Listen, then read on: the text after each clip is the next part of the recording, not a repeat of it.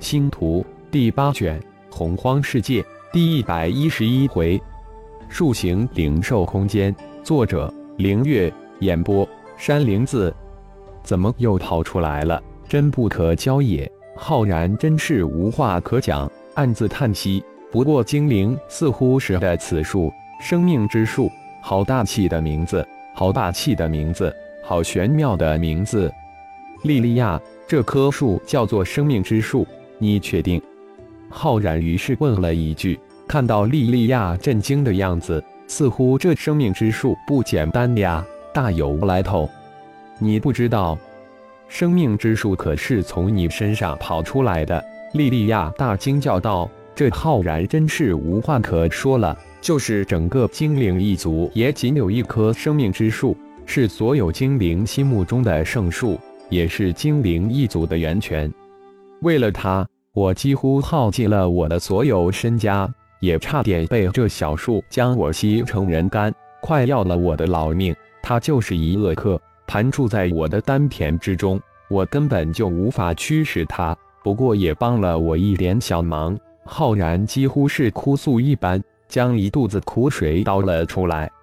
我从来没有听说过生命之树以这种方式生存。浩然。你是这个世界最幸运的人，一定要好好的珍惜，千万不要对任何人提及，特别是精灵。我莉莉娅对此生命之树起誓，我绝不会说出此事，否则五雷轰顶，万事不得超生。精灵莉莉娅无比郑重的起誓道：“不要搞得那么郑重其事，你的话我记下了，只是这生命之树我控制不了。”他拿我当免费客栈罢了，我们还是快点追过去吧。你修炼的森林之中有他要的东西，这已经是第二次了。浩然摆摆手，笑笑说道：“什么东西？”莉莉娅好奇地问道。“被你这么一说，我猜那可能是生命之树的碎片。这也是你修炼的森林为什么特别茂密、木灵气特别浓郁的原因。”浩然说完，嗖的一声加快飞行速度，向那小树而去。自己的玄阴葫芦还挂在上面呢，千万不能让小树给带跑了。浩然，你知道我们精灵的起源吗？莉莉娅也加快身形追了过去，并问道：“还真的不知道。听你这么一说，是不是与生命之树有关？”浩然眼睛盯着前面急速飞行的小树，随口答了一句：“相传精灵一族的祖先是生命之树上结的生命之果变化而出。生命之树在精灵一族是至高无上的神，我们信奉的神灵是生命之母，也就是生命之树。生命之树具有无上的神通。”莉莉娅娓娓道来。让浩然了解生命之树的是怎样至高无上的存在。浩然知道精灵的用意，也对生命之树有了一个大概的了解。小树是一个宝物，这是不争的事实。贝利利亚这么一说，小树一下子变成了比自己炼神塔还高一阶的存在，让浩然大惊失色。莉莉娅，精灵一族的生命之树你见过吗？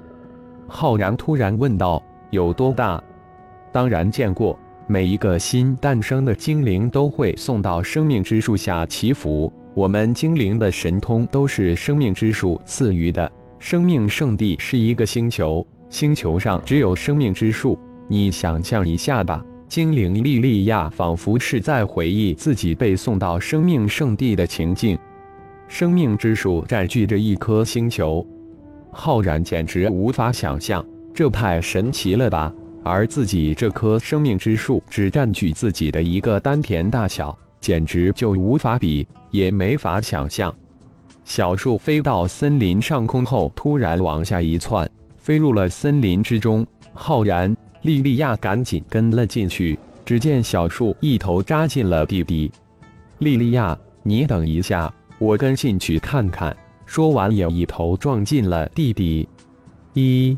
土遁神通，这浩然真是太强大了！莉莉娅一惊，自言自语的说道：“也是生命之树选中的人，不可能差。这个人越来越高深莫测，让人心生敬畏。”好生害怕。莉莉娅也一头撞进巨树之中。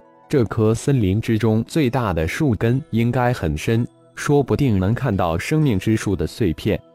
顺着树根一下往下，但却没有发现生命之树浩然的踪迹。莉莉娅不得不扫兴而返，从树中遁了出来，静静地悬浮在森林之中，等候着浩然他们的返回。浩然一头扎进了地底，跟着小树一路前行，足足半个小时才看到此次要找的碎片。哦，好大一块，足有五十米长。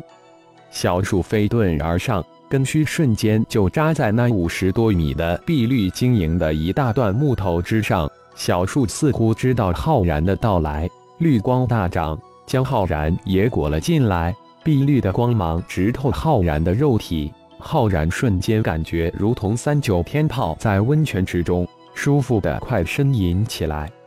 浩然突然福至心灵，想也没想。从精灵莉莉亚那里偷学的灵兽诀，在双手食指的重重幻影之中施展开来，一道绿色打在左手手腕的金身银骨一蛇之上，体内丹田之中瞬间涌起一个亮点，原来一闪即逝的灵兽空间感应居然缓缓的成型，慢慢的向浩然的左脖之处移了过去，没有停止法诀的施展。一遍又一遍的绝技，一次又一次的击打在金身银骨蛇之上，那亮点逐渐的被点亮，最后快速的向左手上臂移去。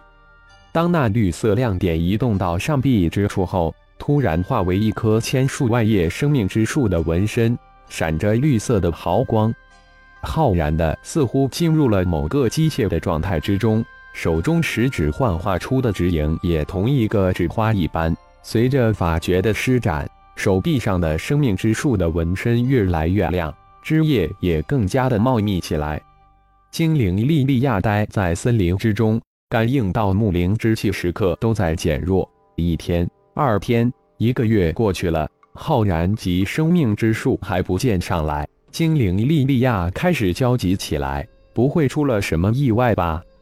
不知过了多久。浩然突然从机械状态之下醒了过来，才发现眼前什么都没有，生命之树的碎片，那一小棵生命之树全都消失了。浩然急忙转入内室，哎，还好又回来了。